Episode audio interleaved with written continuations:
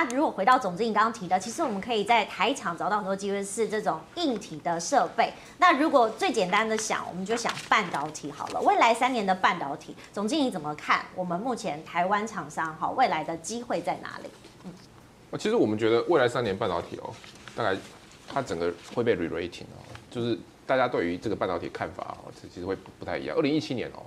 半导体的评价大概是十四点七倍，而且持续很长很长一段时间哦。每一次台积电扩厂，扩厂完之后呢，那股价就掉下来哦，因为扩厂完之后发现 资本支出，资本支出完之后，然后这这边折旧摊提啊，然后那个毛利又掉下来哦，然后发现那个那客户根本没有那么大的需求，每一次跟客户对赌这个需求都赌错了，所以他就是在那边波波动动哦。一七年之后发生什么？第一个是中美贸易战，中美贸易战。第二个呢，就是后来开始 COVID 之后，大家发现大家对于三 C 产品的需求开始慢慢起来，然后五 G 也开始进来，大家对于这很多事情的看法是不一样的。大家比如说，包包括这个 NFT 啊，包括这个很多新的这个科技的使用都开始出来哦。所以你可以看到它整个呃整个半导体哦，台股半导体的这个评价就从十四点七倍，一瞬间就到二十一倍，是到二十一倍。但是我们觉得呢，这个还不会是不会是个终点哈，我们觉得有机会迈向三十倍。迈向三十倍，对，迈向三十倍原因是因为第一个，我我说了，现在其实我们觉得我们在看 silicon 哦，silicon 就是很像一九七零年的这个油，哦，它的应用实在是越来越多哦，你可以没有办法，你没有办法想象，现现在一一台一台车子开出来里面有多少半导体，哦，非常非常的多的半导体哦。那第二个，这个技术其实一一路一路往下一路往下走哦，所以我们觉得这个需求呢，其实会越来越高哦。那一旦越来越高呢，你就可以发现说，我其实是可以涨价的。好，以前半导体什么时候涨价过？半导体很少涨价嘛，所以现在半导体涨价都涨涨得理直气壮，还才跟你讲说你要要不要随便你哦，所以就发现说它现在它它是最大的哦，所以那个时候很多很多人不看好台积电，说哎，台积电这个它只能卖给苹果哦，所以调降台积电，我说这看法是错的，为什么？因为苹果也只能跟台积电买啊，哦，它不是独卖而已啊，它是独买啊，那独卖跟独买两个其实。两个其实都是站在一个一样的这个 negotiation power 的的的等级上面哦。那这个是对苹果，台积电对苹果以外的公司，那不得了，台积电就是老大嘛。哦，你要你只能跟我买嘛。哦，那你说三星会不会上来？Intel 会不会上来？我觉得这个呃，我们等待时间来考验。我对台积电还算是有信心的哦。是。那它其实会把整个台湾的半导体是会往上带的哦。那如果这个需求持续不断往上走的话，我觉得台湾的半导其实。台积电的评价，你去跟美国的半导体股比比起来，简直是便宜到不行。你跟 NVIDIA 比起来，你跟 AMD 比起来，这个台积电的评价算贵吗？其实不贵啊。哦，所以我觉得迈向三十倍，我觉得算是一个合理的本益比啦。对，市场规模不同，当然也是有一点点差异啊。但是讲到涨价这件事哈，我相信很多的投资人也在想说，哎，什么都在涨哎，所以未来这个通膨的趋势好像真的回不去了，是不是有几个区块跟这个产业别我们可以来观察呢？我我我强调一下哈，其实我们我一直不认不认同这个 Power。今年上半年说哦，这个通膨是一个短暂的影响哦。其实我们那时候一看，我们就觉得说，这一次通膨可能来的这个比大家会想的更久，它可能不会是大家想的说哇，像什么停滞性通膨一下喷上去哦。但是我觉得它就慢慢慢慢慢慢慢上去，慢慢上去，而且就不会回头，就一路上去哦。因为我们认为哦，这一次哦，整个通膨的力量是来自于三股哦。你认为？最严重的叫资金通膨，这个其实最不最不严重，这个最可控的，因为央行可以控制它。对，它要不要印钞票，它可以决定。我我可以我可以升息嘛，我可以我可以这个 tapering，我可以这个呃资产资产这个资这个 balance sheet 缩减嘛，哦，嗯，这个其实是可以控的哈。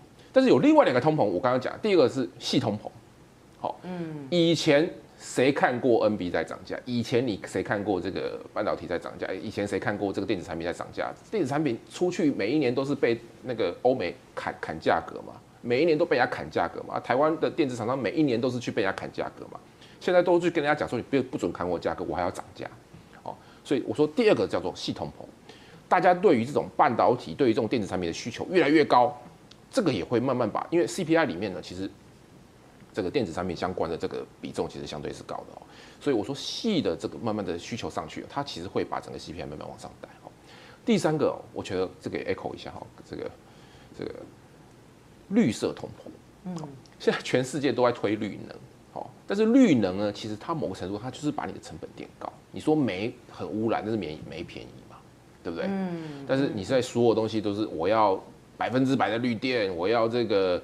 呃做这个碳中和，我要 zero and net zero，哦，那你就要做很多东西，那这个东西你怎么办？但要转嫁给你的客户，所以大家都转嫁出来之后，你所有的这个通膨就慢慢上去了。你再再加上这个欧洲那个欧洲要克碳税嘛，哦，碳税嘛，那。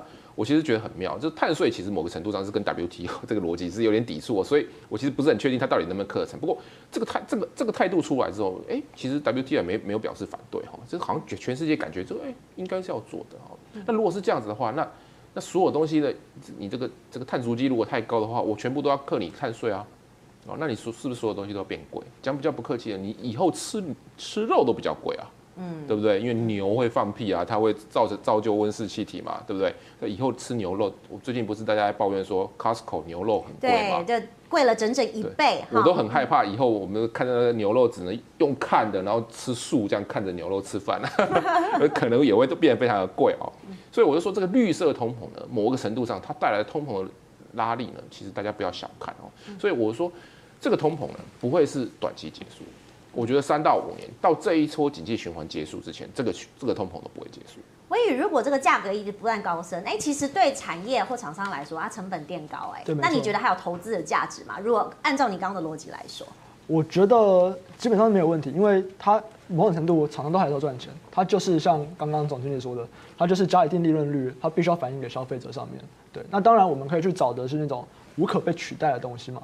对，那当然，你越迈向厂商那越往上游走，那你越对企业，他们就是比较有涨价的空间啊。你对消费者说，哎，我要涨这个比较困难。